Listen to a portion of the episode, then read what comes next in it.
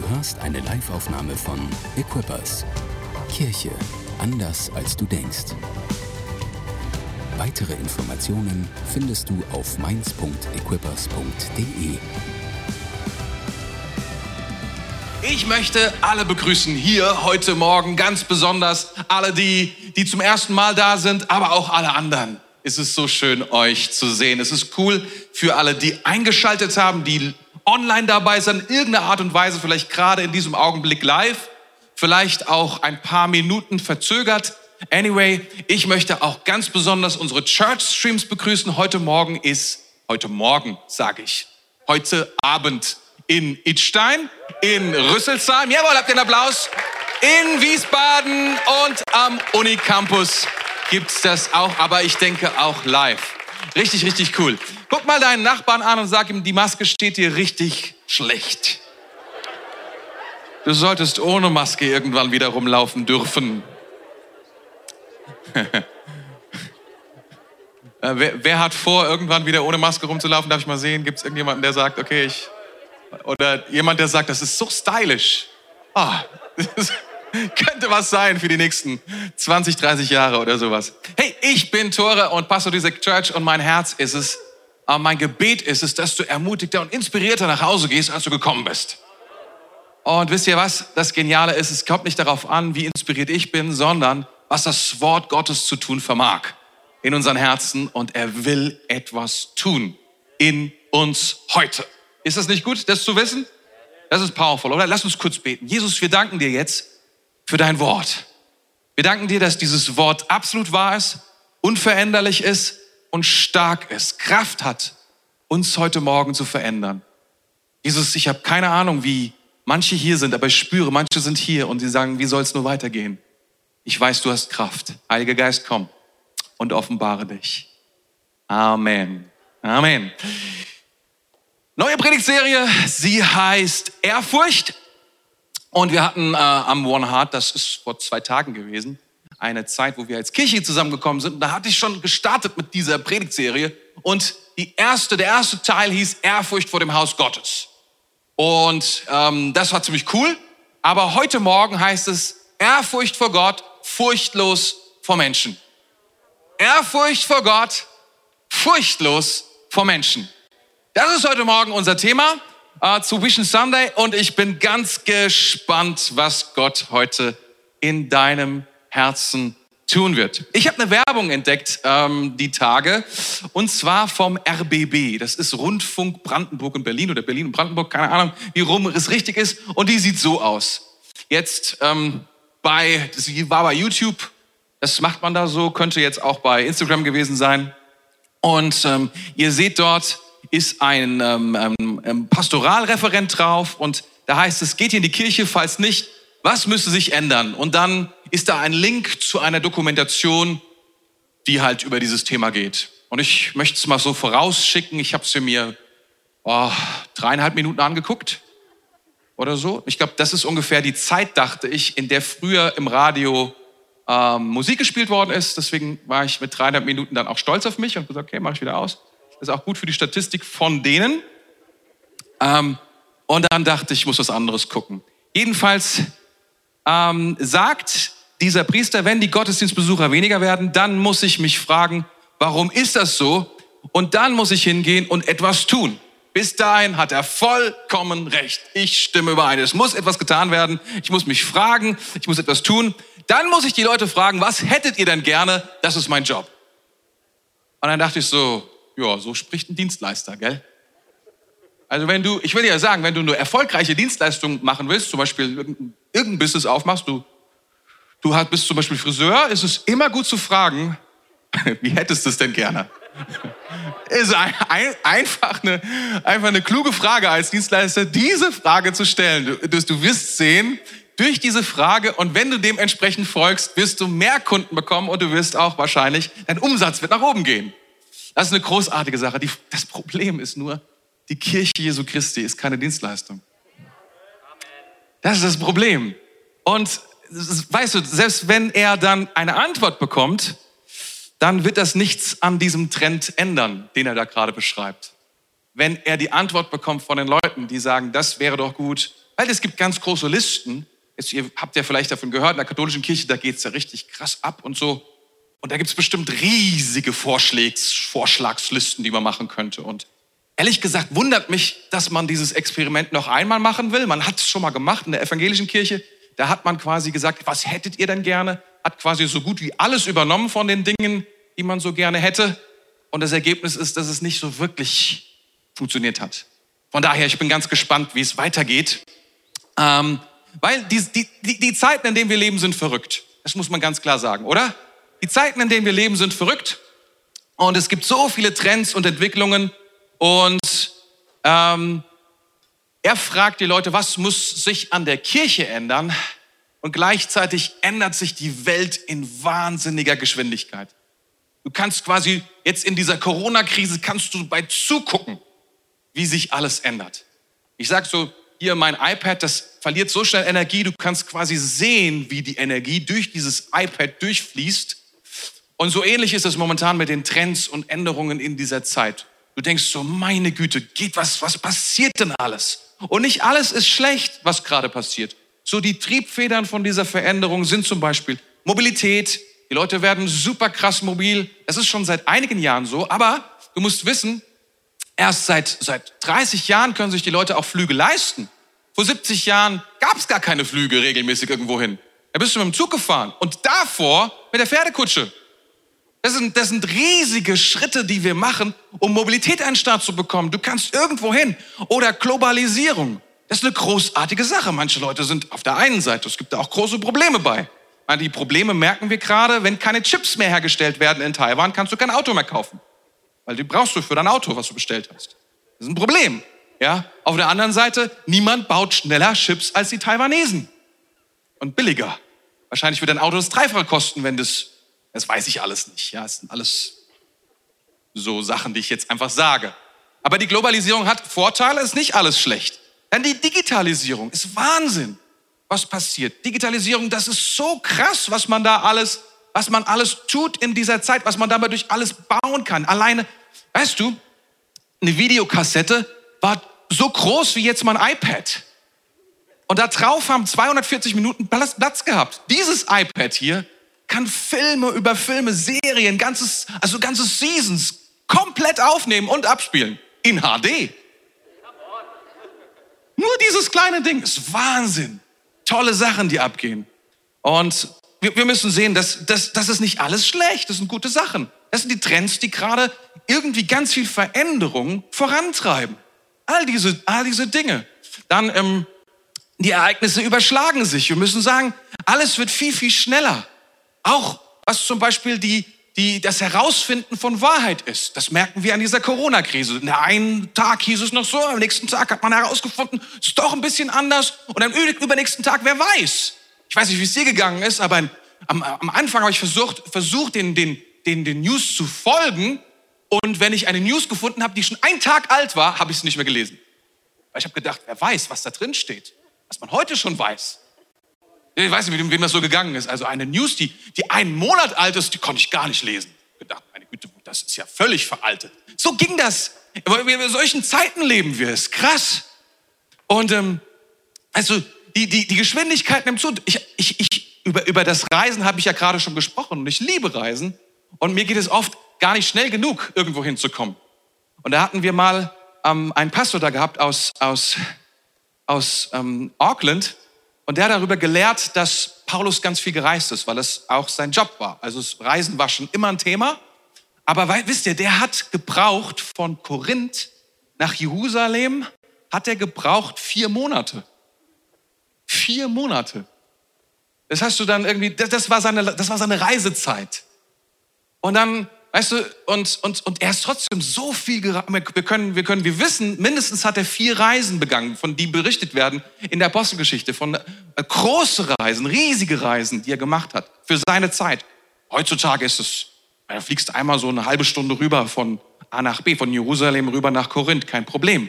Aber damals, das war ein Riesending. Und dann hat er gesagt, dann will ich nach, dann will ich nach Spanien. Und das, äh, so weit ist er nicht mehr gekommen. Und als ich das gehört habe, ist es ein bisschen entspannter um mein Herz geworden. Und ich dachte, naja, vielleicht muss man nicht alles so aneinander knallen und takten, weil die Sache ist die, wir sind nicht gemacht für diese Geschwindigkeit. Viele Dinge sind, funktionieren. Wir, wir sind nicht schneller geworden in der Zeit. Alle Geräte um uns herum sind schneller geworden, digital, alles ist schneller geworden, aber wir werden nicht schneller. Wir können nicht schneller Freundschaft bauen. Geht nicht. Hast du immer so gesagt, komm, wir müssen jetzt einen schnellen Termin machen, um Freundschaft zu bauen? Come on. Erzähl mir ganz schnell. So, okay, jetzt sag ich dir, fertig. Romantisches Abendessen, zehn Minuten. Mehr Zeit habe ich nicht. Geht nicht. So, es gibt bestimmte Dinge, dafür ist der Mensch nicht gemacht. Da, da, da können wir machen, was wir wollen. Und das, das Interessante ist, ich glaube, es die wichtigsten Dinge, die in unserem Leben abgehen, können wir mit Geschwindigkeit nicht, nicht regeln. Deswegen ist es ein cooler Trend und gleichzeitig irgendwie, hä? Ja. Ähm, und die, dann die, die Frage nach Gerechtigkeit momentan spielt eine Riesenrolle. Also das Thema Gerechtigkeit ist ein Riesending. Ja, wie gerecht sind wir zu Frauen? Also dieses ganze Feminismus, dann zu Kindern, dann will man jetzt Kindergesetze einführen und dann Rassismus geht wieder ganz viel gegenüber sämtlichen Minderheiten, die überhaupt nur Minderheiten sein können, Migranten zwischen Völkern. Guck mal, wie kompliziert ist Gerechtigkeit zwischen China und der Ukraine? Hast du eine Ahnung, um was es da geht? Also vielleicht der ein oder andere hat ein bisschen Ahnung. Aber wenn du dann erklärst, was auf Gerechtigkeitsebene da genau passiert, was ist gerecht? Das ist nicht so leicht zu beantworten. Und wir versuchen dieses Thema zu fixen. Wir versuchen es irgendwie in Ordnung zu bringen. Wir versuchen zu sagen, naja, wir sind nicht gut umgegangen mit den Frauen im 19. Jahrhundert, deswegen müssen wir jetzt was tun. Und es stimmt. Die Frage ist, was ist Gerechtigkeit in all dem? Was, wo wird's, also wann ist es wirklich, wann ist es gefixt? Wann ist denn die Dinge richtig? Und wir versuchen das irgendwie hinzukriegen und wir merken, das ist, ist ein Loch ohne Boden. Weil wenn du anfängst zu versuchen, Gerechtigkeit in Ordnung zu bringen, merkst du, jeder hat eine andere Vorstellung davon. Jetzt gerade bei diesem, ich habe es erwähnt, bei diesem krassen Skandal in der katholischen Kirche über Priester, die Kinder missbraucht haben. Das ist eine schlimme, schlimme, schlimme, schlimme Sache. Aber was ist darin Gerechtigkeit? Dass ein Priester, wie viele Jahre Gefängnis sollte er bekommen? Und ändert das etwas an dem Opfer? Und all diese Dinge, das sind ganz viele Fragen und wir versuchen es irgendwie hinzukriegen. Oder auch nicht. Aber selbst wenn du es versuchst hinzukriegen, was ist das richtige Maß? Was ist Gerechtigkeit in all dem? Und das sind krasse Fragen und die bewegen uns. Ökologische Gerechtigkeit. Wenn wir jetzt alles Öl verbrauchen, ja, mit welchem Öl sollen die Leute noch in der Zukunft fahren? Das sind noch solche Fragen und das macht man zum Riesenthema und, und, und das bewegt uns, oder? Und dann kommt da so ein, und jede Frage wird emotional aufgeladen. Jede Frage wird moralisch aufgeladen. Jede Frage der Gerechtigkeit ist auf einmal eine Frage der Gerechtigkeit. Ob du Fleisch isst, ist eine Frage der Gerechtigkeit oder nicht, ist, ist eine Frage der Gerechtigkeit. Am Ende des Tages. Die, die, die, der Dualismus kommt zurück. Der, der ist gut, der ist böse. Es ist nicht mehr so, mach du dein Leben, wie du willst und ich mach meins, komm, wir leben gut zusammen. Du siehst die Sache so, alles klar, ich sehe so, sondern nein, nein, deine Antwort ist böse. Wenn du nicht sagst Friseur innen, bist du was? Böse? Gut? Wer sich nicht impfen lässt, ist, keine Ahnung, gut? Böse? Die AfD gut findet und sie vielleicht sogar wählt, ist, geht schnell, ne? Dass man denkt, gut, böse. Dualismus. Und die Folge davon ist, dass wir, und das machen wir ganz bewusst, Cancel Culture. Das heißt, wenn, du, wenn ich nur jemanden kenne, der jemand die AfD gewählt hat und ihn meiner meinen Freund nenne oder ihn mal erwähnt habe irgendwo, dann ist das vielleicht ein Grund, auf einer bestimmten Ebene zu sagen, mit dem will ich nichts mehr zu tun haben. Cancel Culture. Und so geht es auf allen möglichen und du sagst so, wow, was geht ab? Das ist verrückt. Und gleichzeitig haben wir diese Sehnsucht nach Connection. Wir wollen verbunden sein. Kein Mensch ist dafür gemacht, alleine zu stehen. Keiner. Wir sind nicht dafür, wir sind nicht dafür geboren, alleine in der Welt zu sein. Ist einfach so. Wir suchen Verbindung. Wir suchen es miteinander zusammen unterwegs zu sein. Frage nach Gesundheit. Ist ja in der Pandemie eine Riesenfrage. Ein Argument ist immer, wenn irgendjemand stirbt, weil wir irgendwas nicht gemacht haben, ist ein Riesenargument. Sofort. Und das ist immer Leute sterben, na gut, aber wenn man es verhindern kann, und Fitness, Selbstoptimierung, Identität, wie kann ich gut leben? Das sind so die großen Fragen. Das ist so dieses große, riesige Thema, was da so am Start ist. was gerade passiert, was so Trends sind. Und die Frage ist, was können wir damit tun? Was sollen wir damit tun? Heute ist Vision Sunday. Was kann seine Kirche damit tun? Was ist für jeden Einzelnen gut für uns? Und wisst ihr was? Gott ist überhaupt nicht überrascht von all dem, was gerade passiert. Er ist auch nicht irgendwie so, dass er sagt, meine Güte, hätte ich das nur gewusst, dann hätte ich das alles ganz anders gemacht. Er ist auch nicht fertig, er ist noch überfordert mit der ganzen Situation. Wisst ihr, sein Wort gilt immer noch. Er sagt nicht, ich nehme jetzt mein Wort zurück. Das ist nicht wie dieses Wort. Sie haben alle gesagt im Sommer, es wird keine Impfpflicht geben, aber die Situation hat sich geändert. Jetzt sind alle für die Impfpflicht. Ich will das jetzt gar nicht bewerten. Ja, die Situation hat sich geändert. Aber so ist Gott nicht. Er wird es nicht tun. Er wird nicht seine Meinung ändern, weil er sagt, ach du meine Güte, wenn es so ist, ja, dann müssen wir so machen. Das wird er nicht machen. Weil er sein Wort gilt und er hat sich gebunden an sein Wort. Er ist vertrauenswürdig. Und es ist nicht die erste Krise, die Gott mit uns durchsteht. Da waren schon andere Krisen. Und Gott ist mit uns da durchgegangen. Und er hat sein Wort nicht geändert, seine Versprechungen nicht verändert. Hier ist das Problem für uns als Kirche. Und ich habe es schon erwähnt. Selbst die krassesten Leute unter uns lieben es, verbunden zu sein miteinander. Selbst die krassesten Leute unter uns wollen nicht alleine gehen. Selbst die krassesten Leute haben keinen Bock, andauernd Shitstorms zu bekommen für ihre Meinung, für das, was sie sagen. Weißt du, warum es so schwer ist, ein Zeuge von Jesus zu sein? Weil die meisten Leute nicht begeistert sind, dass du ein Zeuge bist. Weil die meisten Leute überhaupt nicht gut finden, dass du in die Kirche gehst. Deswegen ist es so schwer zu sagen, dass wir Christen sind, dass Jesus uns ganz große Bedeutung in unserem Leben hat, dass wir ihm nachfolgen, dass wir uns sogar, so wenn wir sagen, ja, und es ist sogar so wichtig, dass ich dafür in die Kirche gehe, da sagen Leute, was machst du denn überhaupt? Bist du nicht mehr ganz, kannst du auch aufs Fitnesscenter gehen am Morgen? Oder brunchen oder sowas machen? Auch. Kann man alles machen. ist doch völlig verrückt, sowas zu tun. Und ihr, wisst ihr, das Ding ist wirklich, ich und ich bin, ich bin, bin jemand, der echt extrem konfliktfähig und ich liebe es zu konfrontieren manchmal. Manchmal, wenn es langweilig ist und nichts abgeht, die Gabi kennt das, dann hau ich einfach mal einen raus und guck mal, was passiert. Meistens ist dann, also bei, bei, ihren, bei meinen Schwiegereltern ist meistens die ganze Sache dann gelaufen, aber manchmal kann ich nicht anders. Und die, die, die Sache ist, aber selbst ich, ich, ich, ich liebe es, akzeptiert zu werden, gemocht zu werden, gesehen zu werden, mit Leuten in Harmonie zu stehen. Jeder, jeder von uns. Und das ist das große Problem für uns als Kirche. So eine Welt da draußen, so viele Dinge, die abgehen und wir fragen uns, meine Güte, was haben wir dazu zu sagen? Was haben wir dazu zu tun, wenn wir nicht nur zuhören wollen und sagen, was hättest du denn gerne? Und wissen, dass das zu nichts führen wird, wenn wir es denn so machen, wie die Leute es uns dann sagen. Weil wir wissen, dass es nicht das Evangelium ist. Weil wir wissen, es ist nicht die Antwort. Das ist doch schon schwierig, oder? Seid ihr bereit? Die Antwort ist, wir müssen furchtlos werden. Die Antwort ist, wir müssen Ehrfurcht haben vor Gott und furchtlos sein vor Menschen. Das ist nicht so leicht, aber ich glaube, dass Gott uns das schenken kann und schenken will. Amen. Apostelgeschichte 4, Vers 13, erste Bibelvers heute. Die Mitglieder des Hohen Rates waren erstaunt, wie furchtlos und sicher Petrus und Johannes sprachen, denn sie konnten sehen, dass sie ganz einfache Männer ohne besondere Bildung waren. Außerdem wussten sie, dass diese Männer im engsten Kreis um Jesus angehört hatten. Petrus und Johannes waren furchtlos. Finde den Fehler in diesem Satz. Petrus war alles andere als furchtlos bisher. So wie wir ihn kennengelernt haben, war der, er hat Jesus verleugnet. Er hat Jesus dreimal verleugnet.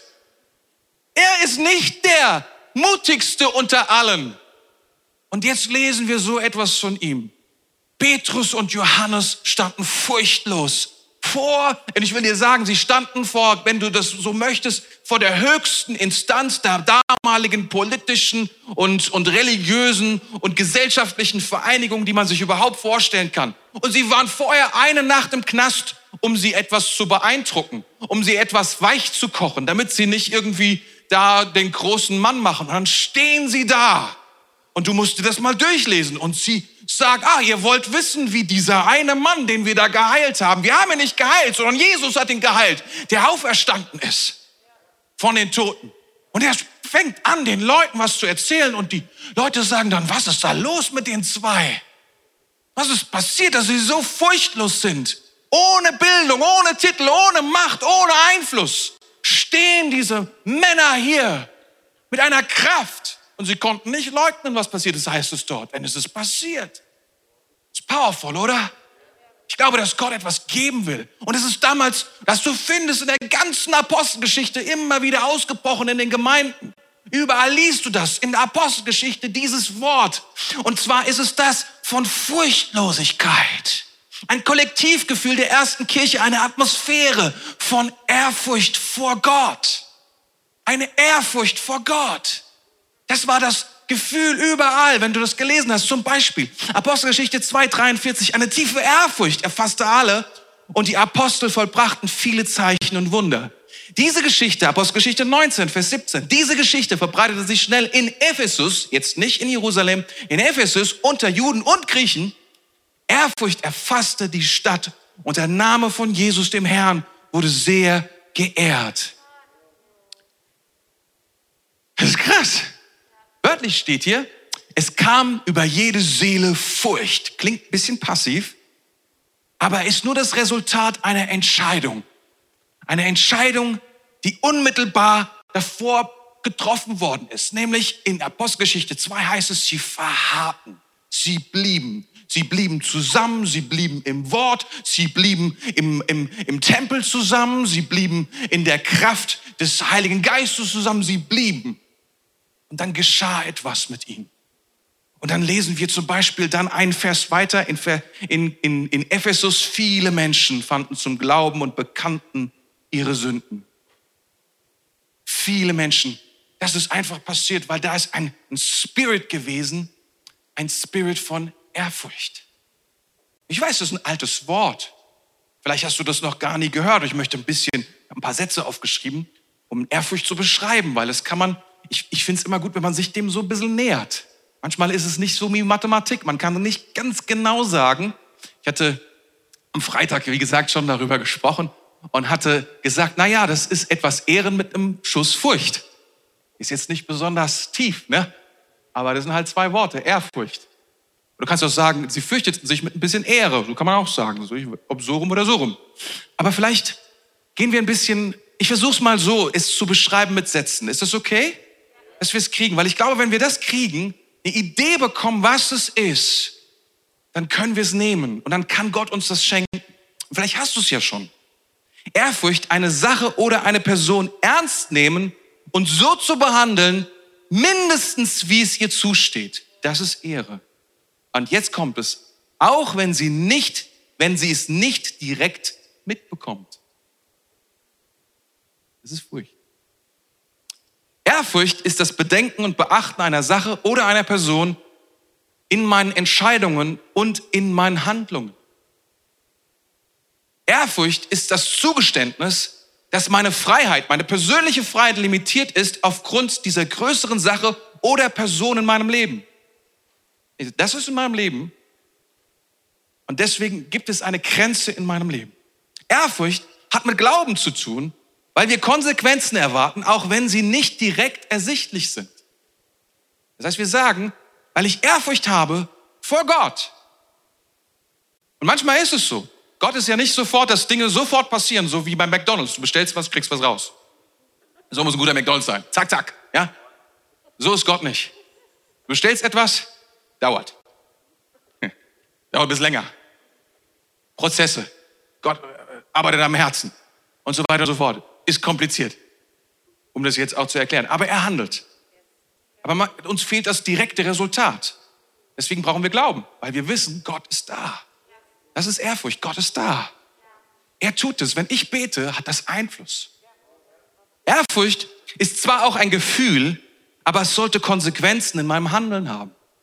Ja, das ist etwas Gefühliges, was ich, was vielleicht da ist. Vielleicht so, eine, so ein Schuss von dem angelehnter Angst, sagen wir so. Oder Excitement, sagt man in Englisch. Also Aufregung, starke Aufregung. Aber es ist, was, es ist, es ist, es ist ähnlich, aber es ist was anderes. Ehrfurcht bringt Unterscheidung und neue ethische Maßstäbe in mein Leben. Hm. Ehrfurcht vor Gott ist eine Perspektive, wie ich Leben interpretiere und einschätze. Gott in mein Leben kommt und ich habe Ehrfurcht, sehe ich Dinge anders und beurteile Dinge anders und, und, und, und werde daraus andere Entscheidungen treffen. Ehrfurcht ist im Gegensatz zu Angst kein negatives Gefühl, sondern beginnt mit einer Entscheidung. Ich habe gesagt, Angst ist ein furchtbares Gefühl, besonders wenn sie richtig krass hochkommt. Kennst du dieses, wenn du nicht mehr denken kannst vor Angst? Wenn du, wenn du, wenn du nicht mehr in der Lage, wenn die Angst so krass wird, wenn sie dir den, wirklich die Schuhe auszieht. Und, und, und das ist, das, du verlierst vollkommen die Kontrolle. Es ist furchtbar. Angst ist furchtbar. Ehrfurcht ist ähnlich im Sinne von, dass es überwältigend ist, aber sie ist nicht negativ, sondern du merkst, es ist was Größeres. Und du hast es unter Kontrolle, weil sie beginnt damit, dass du dich entschieden hast, dass das in deinem Leben Einfluss haben darf. Sehr viel powervoller. Wir gehen mal ein bisschen weiter. Immer ein paar Sätze. Wollen wir noch ein paar Sätze hören? Wir wollen so ein bisschen was lernen heute Morgen, oder? Lernen ist nicht so schlecht. Sag deinem Nachbarn, Lernen ist nicht schlecht. Lernen ist nicht schlecht. Alle Schüler so. Ehrfurcht für Gott. Ehrfurcht für Gott heißt, Gott nicht zu benutzen. Gott nicht zu benutzen. Wisst ihr, es ist, wir sind in einer sehr pragmatischen Zeit. Und solange uns Dinge dienen, uns Dinge helfen, haben wir sie gerne in unserem Leben. Und wenn sie es nicht mehr tun, dann wollen wir sie nicht mehr so gerne in unserem Leben haben, denn dann sind sie uns, dann sind sie sinnlos. Wieso sollten wir sinnlose Dinge tun? Und wenn Gott nicht funktioniert, wie wir das gerne hätten, dann, ähm, ja, dann wozu ihn fürchten? Wenn er nicht das tut, was ich gerne hätte. Und wir sind oftmals sehr, sehr pragmatisch, was das betrifft. Und wir müssen das, ganz ehrlich, der Anfang in die Ehrfurcht ist zuzugeben, dass es so ist. Wenn, wenn, du, wenn, du, wenn du Gott nur nutzt oder nur in die Kirche gehst, damit es dir besser geht, überhaupt nur betest, damit es dir besser geht, dann frag dich mal, ob es ist nicht, stehst du, wir alle fangen an, unser Glaube beginnt, das sagt die Bibel auch, als Kinder. Und Kinder sind furchtbar pragmatisch, egoistisch und selbstbezogen. Furchtbar. Tiere auch. Haben sie gemeinsam. Aber umso, umso, umso reifer man wird, sollte sich das entwickeln, oder? Und diese, dieses Ehrfurcht kann nicht auf dem Pragmatismus aufbauen, auf dem Pragmatismus meines Lebens zu Gott existieren. Das wird nicht reichen, das ist nicht powerful genug.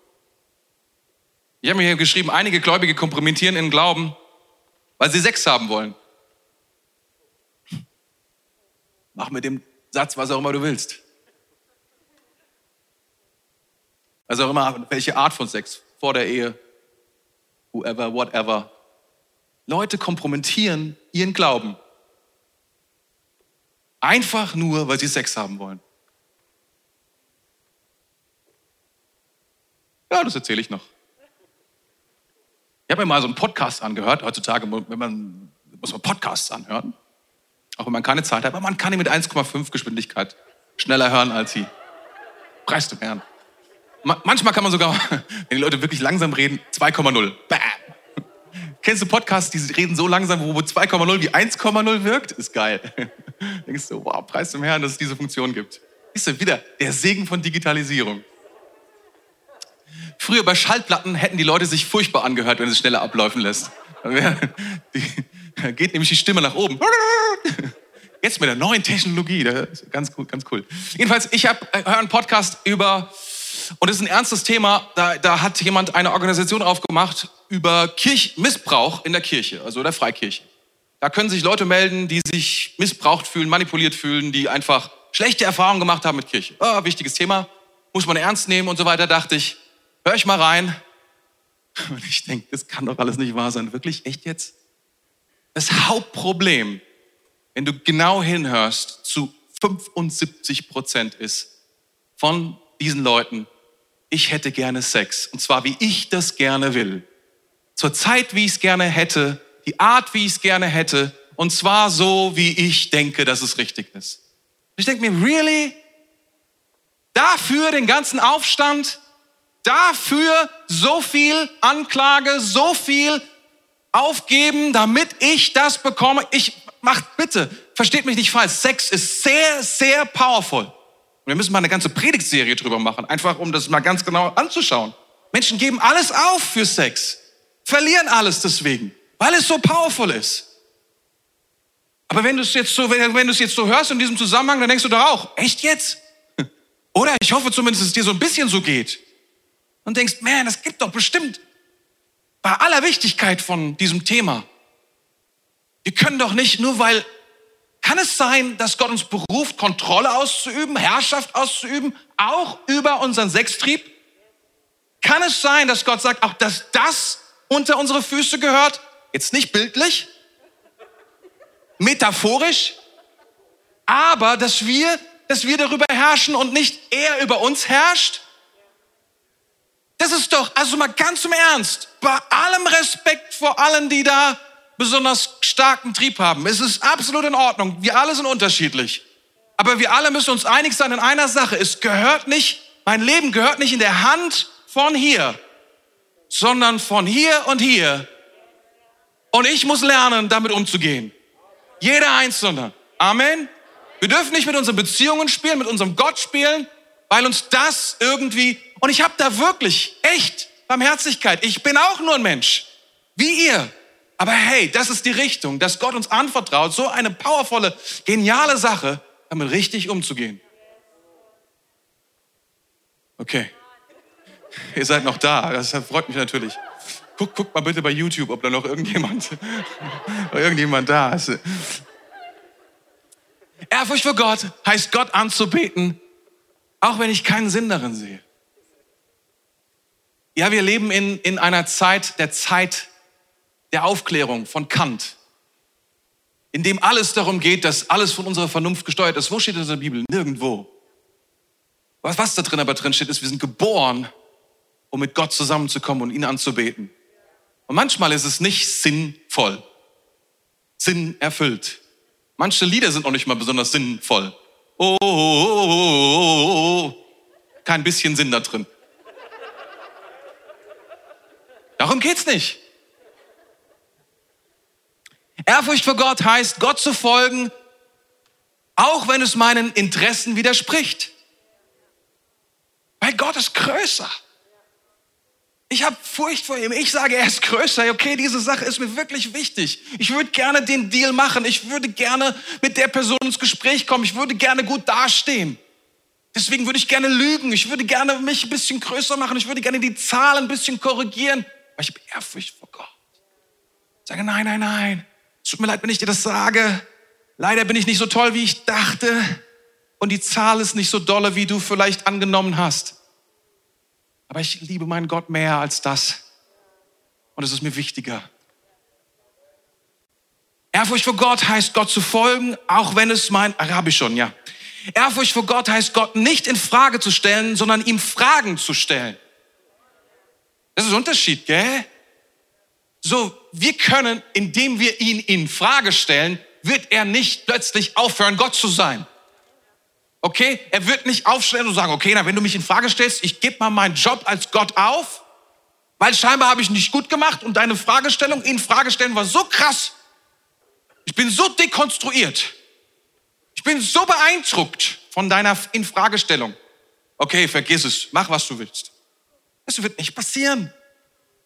Aber was wir tun können, weil das Leben kompliziert ist und schwierig ist und wir durch Krisen gehen und Gott ein gemächtiger, mächtiger Gott ist, wir dürfen vorhin kommen und sagen, ich habe eine Frage, ich muss, ich weiß, ich komme damit nicht klar. Das macht mir wirklich zu schaffen. Ich möchte ehrlich sein, das, das, das, das kriege ich nicht gerockt. Das ist überhaupt, nicht. und das ist, ich bin, oh, du hast mir so einen großen, so einen großen Kopf gegeben mit so viel Gehirn und ich mache mir so viele Gedanken und es ist crazy, was da abgeht. Kannst du mir helfen, dass ich das verstehe, dass ich eine Antwort bekomme? Das wäre großartig, oder? Das dürfen wir tun. Nächster Satz. Seid ihr noch da? Ehrfurcht vor Gott heißt, Gott zu vertrauen, auch wenn ich nicht alles verstehe. Also sind wir wieder beim Verstehen. Gott zu vertrauen ist nicht automatisch Gott verstehen. Gott vertrauen heißt manchmal zu sagen, ey, oh Gott, du weißt es besser, du hast es gesagt, ich verstehe das nicht, aber wenn es richtig ist, ich habe meine Ehrfurcht vor Gott ist so groß, ich weiß, er, oh, ist schwierig, gell? Aber das ist, das ist, das ist, wenn wir Ehrfurcht haben vor Gott, ist so powerful, es hilft uns so, es trägt uns durch. Ehrfurcht vor Gott heißt, Gott zu bekennen, auch wenn niemand anderes mehr zustimmt. Zu sagen, oh, aber ich stehe vor Gott. Wie, wie, wie, wie, wie Paulus hat schon gesagt, Petrus und Johannes. Und er wussten, da waren nicht so viele Fans von Jesus. Die haben ihn gerade noch vor ein paar Monaten ans Kreuz nageln lassen. Und sie haben gesagt, es ist mir egal, was die, ob die Fans sind. Gott lebt in meinem Leben. Ich habe mehr Furcht vor Gott als vor diesen Leuten. Es gibt einen geilen Vers, wenn ich das mal so sagen darf. Ja. In Sprüche 28, Vers 1, da heißt es, der gottlose Mensch läuft fort, ohne dass er gejagt wird. Der Gottesfürchtige aber ist furchtlos wie ein Löwe. Hm. Das ist cool, oder? Und wisst ihr, die Sprüche, die wollen uns verständiger machen. Die wollen uns Weisheit geben fürs Leben. Und zwar in literarischer Form und in Bildern. Das ist, was da passiert. Und das ist, ist genial an diesem Vers, ist sowohl eine literarische Form als auch ein Bild. Durch einen antithetischen Parallelismus werden hier Gegensätze gegenübergestellt. Ist jemand beeindruckt? Das interessiert euch null. Doch, ein Deutschlehrer sagt, ja, gar nicht schlecht. Okay. Um dadurch die Einsicht zu vertiefen. Das ist, was hier passiert. Was hier passiert ist, es geht nämlich hier um einen Gegensatz, und zwar um Gottesfurcht und Gottlosigkeit. Das wird gegenübergestellt und gleichzeitig in parallelem Ausdruck gebracht. Und da gibt es eine überraschende Wendung, die da reinkommt. Der Gottlose ist nicht automatisch der Furchtlose, sondern der, der Gott furcht, der, der Gott fürchtet, ist der, der furchtlos ist. Das ist, was hier steht. Ha. Okay. Und dann geht es noch ein bisschen weiter durch diese Bilder. Der gottlose Mensch wird gezeigt als jemand, der seine Furcht zeigt, indem er wegläuft, obwohl es gar keinen Grund dafür gibt. Er sagt, jemand, der ohne Gott in seinem, ohne Gottesfurcht, ohne Ehrfurcht vor Gott in seinem Leben, der, der, der, der hat, der, der, weißt du, wenn du da, wenn du mal so eine Herde mit Schafen oder so verrückt machen willst, dann stellst du dich einfach mal in die Mitte und machst mal, das war alle vom Acker. Gar kein Grund. So sind wir. Wir sind wie eine Herde. Das ist das Bild, wenn wir ohne Gott sind. Aber dann heißt es, wenn wir Gottesfurcht haben, wenn wir Ehrfurcht haben, dann wird ein Bild gemalt, dann sind wir wie Löwen. Wisst ihr, ich war schon mal in Afrika gewesen. Oh, aber du musst nicht in Afrika gewesen sein, um das zu wissen. Die Löwen, die haben überhaupt keinen Stress. Weil die sind, ist nicht umsonst, dass sie, das heißt, sie sind die König der Tiere.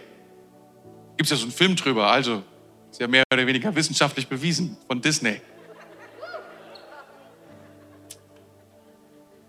das ist wirklich so, wir, haben eine Safari gemacht und die Löwen, die sitzen da ganz entspannt, die laufen nicht rum, die schlafen 20 Stunden am Tag. 20 Stunden am Tag. So entspannt sind die. Die denken sich, I don't care. Da sind Elefanten, I don't care. Das, sie sind einfach, sie sind einfach, verstehst du, sie sind einfach relaxed. Sie zeigen keine Furcht, weil sie praktisch keine Feinde haben. Und das ist, was Ehrfurcht für Gott für uns tun will. Das ist etwas, was wir für uns tun will, dass wir furchtlos sind vor allem anderen. Wenn wir Gott fürchten, dann gibt es keinen Grund mehr, sich vor irgendetwas anderem zu fürchten. Dann sind wir wie Löwen. Und by the way, ein Löwe wird auch nie Vegetarier, weil sich die Umstände ändern. Wollte ich nur mal gesagt haben. Der Herr segne aller Vegetarier und Veganer. Ihr seid trotzdem Löwen. Gibt ja auch Hunde, die vegetarisch ernähren. So, also. Es gibt einen interessanten Vers, das ist mein, mein letzter Vers heute. Mehr weiter kommen wir nicht. In, in, in Matthäus 10, 28 sagt Jesus, habt keine Angst vor denen, die euch umbringen wollen. Sie können nur euren Körper töten, eure Seele ist für sie unerreichbar. Fürchtet allein Gott, der Leib und Seele in der Hölle vernichten kann. Krasse Ansage. Ich habe ehrlich gesagt gedacht, dass das Paulus gesagt hat. Aber Jesus hat es gesagt. Macht die Sache, finde ich, nochmal viel krasser.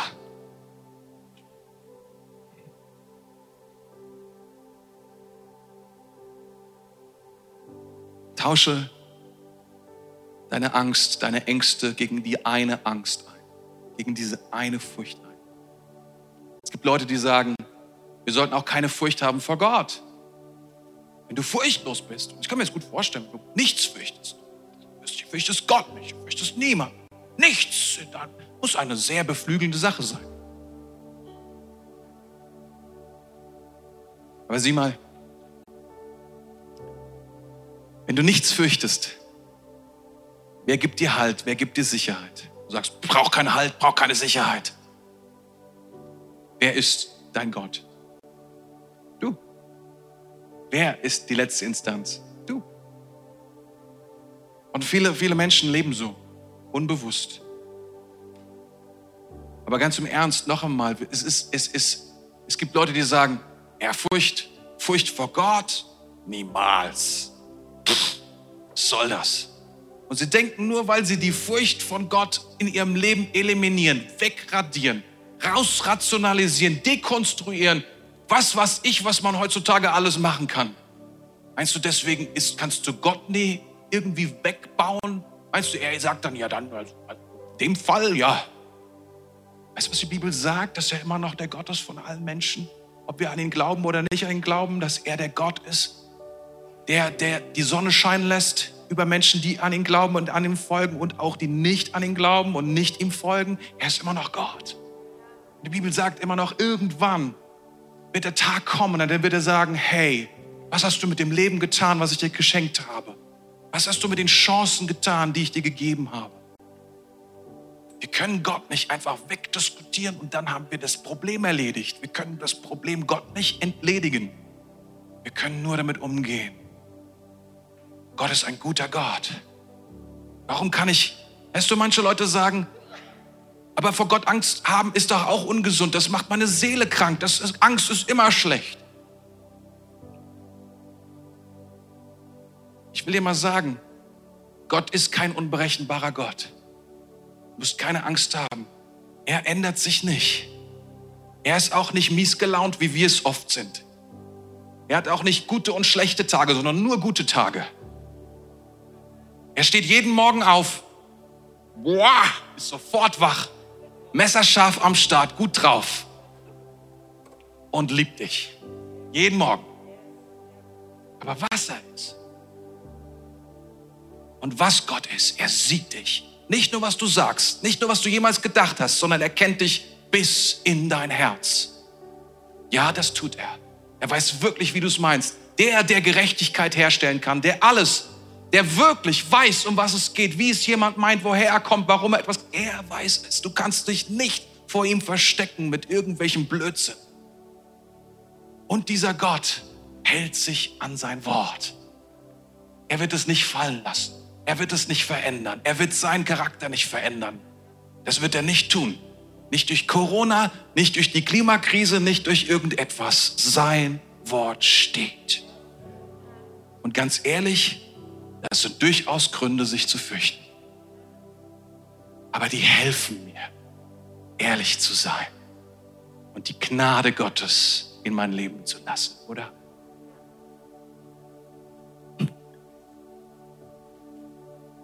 Der einzige Weg oder der Weg zu bestehen in diesen Tagen als Kirche Jesu Christi ist es nicht wegzulaufen ist es nicht, sich zu verstecken vor den Dingen, die passieren. Weißt du, manche Leute haben ja auch so, so nach dem Motto, ich höre keine News mehr. Wenn ich es nicht weiß, macht es mich nicht heiß. Es passiert trotzdem. Passiert trotzdem. Sorry, passiert trotzdem. Auch wenn du es nicht hörst. Es ist eine Strategie gewesen der Kirche von manchen Leuten. Wir machen einfach, wir, Wir lassen die Welt nicht in unser Leben rein, nicht in unsere Kirche rein. Andere sagen, ja, wir müssen uns anpassen. Wir müssen uns anpassen. Wir müssen gucken, was die Leute damit, damit wir irgendwie mit denen, ja, dass wir keinen Konflikt kommen, dass wir kein Problem haben, so. Ich glaube, dass Gott uns beruft, nicht in Konflikte zu kommen, uns nicht zu verstecken und noch nicht wegzulaufen, sondern stark zu stehen. Nicht zu stehen für gegen was wir sind, sondern für was wir sind. Den Menschen zu helfen, das Leben zu packen, das Leben zu leben, was Gott für sie hat. Aber kompromisslos zu sein, gut drauf zu sein, gut gelaunt zu sein dabei. Und zu sagen, oh, das, was du sagst über Sexualität, mm, ist nicht meine Meinung, mein Freund. Gott hat etwas Besseres. Du merkst schon, die Präsentation ist entscheidend.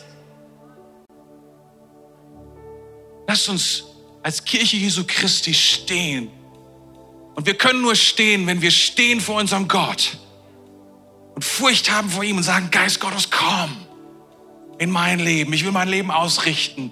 Nicht nur in dem, was die anderen Leute, die anderen Leute in der Kirche sehen, die anderen Christen sehen, sondern mein Leben soll stehen im Verborgenen vor meinem Herrn, vor meinem König, in allen Aspekten.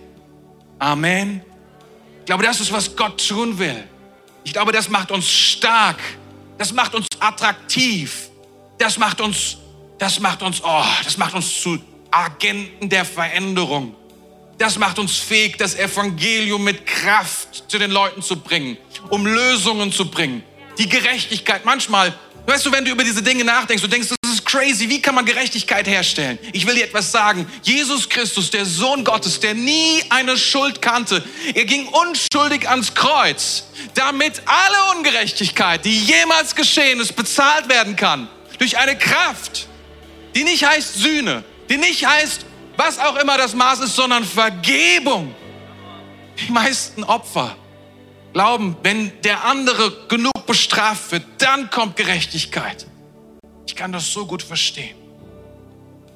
Aber die Wahrheit ist, dass Jesus Christus für unsere Schuld gestorben ist, für die Schuld der ganzen Welt. Und nur er kann Gerechtigkeit bringen in mein kleines Leben oder das Leben zwischen der Ukraine und Russland oder China und Taiwan.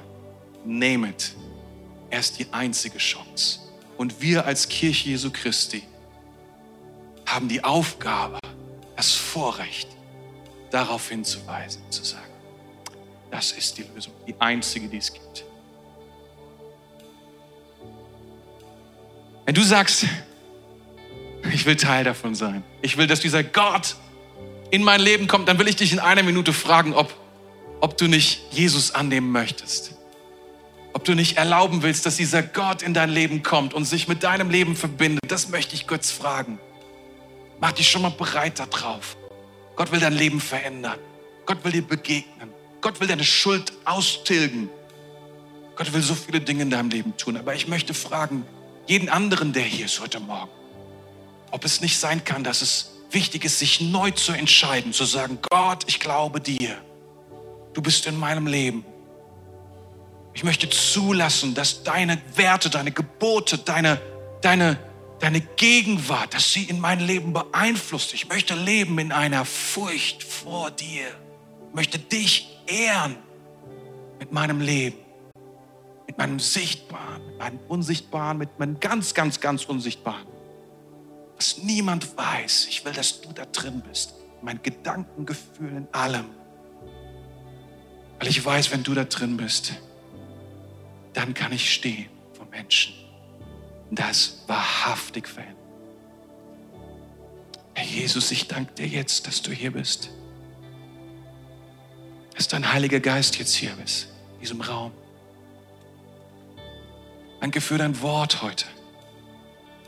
Wir wollen diese Kirche sein, von der die Schrift sagt, dass alles, alle erfasst waren, dass ihre Seele erfasst war vor Furcht vor dir, weil du so mächtig bist, weil du so gut bist, weil du so gnädig bist, weil du so, weil du so gute Dinge tust, weil du das Leben auf den Kopf stellen kannst. Und wir sagen, Jesus, komm, wollen aufhören, dich zu nutzen, dich zu benutzen. Wir wollen aufhören, alles in Frage zu stellen und stattdessen wollen wir Fragen stellen. Wir wollen aufhören, Herr, dir zu folgen, nur unter der Bedingung das, sondern wir sollen wollen sagen, nein, nein, wir folgen dir nach. Weil du bist Gott. Und du bleibst Gott. Und du hast gute Gedanken. Und wir wollen bereit sein, wenn du Pläne in unserem Leben ändern willst, die wir nicht ändern wollen. Herr, du bist größer. Du bist stärker. Und auch wenn es keine direkte Folge hat, wollen wir dir mehr vertrauen. Wir wollen dich ehren. Danken dir, Jesus. Heiliger Geist, ich danke dir. Deine Gegenwart hier. Danke, Jesus. Danke fürs Zuhören. Weitere Informationen findest du auf mainz.equippers.de.